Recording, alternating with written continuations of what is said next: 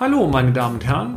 Herzlich willkommen zu unserem Mini-Podcast, bei dem wir betriebswirtschaftlichen Problemen mit einfachen und schnellen Erklärungen auf den Grund gehen. Ich darf mich kurz vorstellen. Mein Name ist Peter Scharf und ich nehme Sie nun mit auf eine kleine Reise durch die Welt der BWL. Unser Thema heute, der Leverage-Effekt. Peter Scharf kann sich noch gut an sein BWL-Studium erinnern. In einer Vorlesung sagte der Professor, und wehe, ihr schreibt mir etwas im Examen von einem Herrn Leverage. Was er uns damit genau vermitteln wollte, war, viele wissenschaftliche Phänomene werden nach ihrem Erfinder oder Entdecker benannt.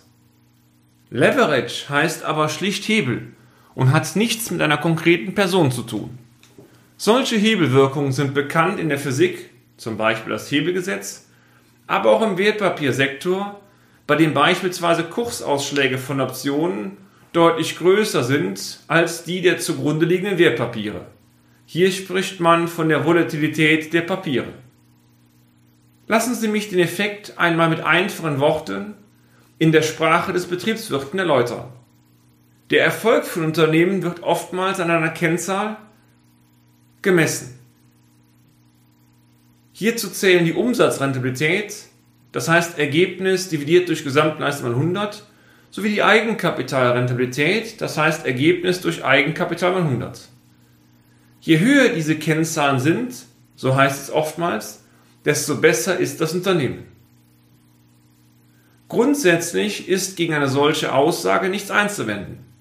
Möchte ich meine Eigenkapitalrentabilität spürbar verbessern, sagt die mathematische Logik, dass der Zähler vergrößert und der Nenner verkleinert werden muss. Im Klartext, mein Unternehmen muss mehr Gewinn erzielen und gleichzeitig ein kleines Eigenkapital haben, die Rentabilität fällt dann entsprechend höher aus. Eine Möglichkeit, dies zu erreichen, besteht darin, die Verschuldung spürbar zu erhöhen und die Geldmittel für produktive Zwecke, wie beispielsweise die Modernisierung des Maschinenparkes, zu verwenden. Kann dadurch effizienter produziert und ein Mehroutput abgesetzt werden, steigt das Ergebnis und die Rentabilität. Dies gilt zumindest so lange, bis die Gesamtkapitalrentabilität über dem Fremdkapitalzins liegt. Wenn man in der Bilanz ein geringes Eigenkapital ausweist, explodiert folglich die Eigenkapitalrentabilität. Der vorsichtige Kaufmann denkt dagegen anders. Was nützt mir eine verbesserte Rentabilität, wenn meine Abhängigkeit vom Fremdkapitalgeber ansteigt und mehr monatliche Tilgungsleistungen aufgebracht werden müssen.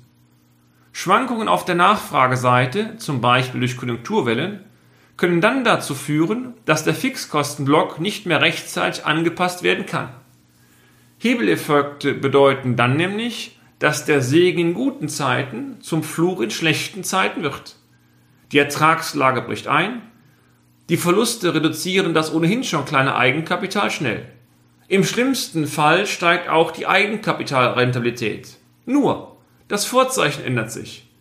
Aber dafür gibt es ja in Excel eine Formel. Absolutbetrag. Und damit ist alles gelöst. Oder? Und damit sind wir auch schon wieder am Ende des heutigen Podcasts. Haben wir Interesse geweckt? Fein. Dann besuchen Sie uns doch einmal auf unserer Homepage unter www.scharf-office.de und schalten Sie auch beim nächsten Mal wieder ein für eine kleine Reise in die Welt der BWL. Ihr Peter Scharf.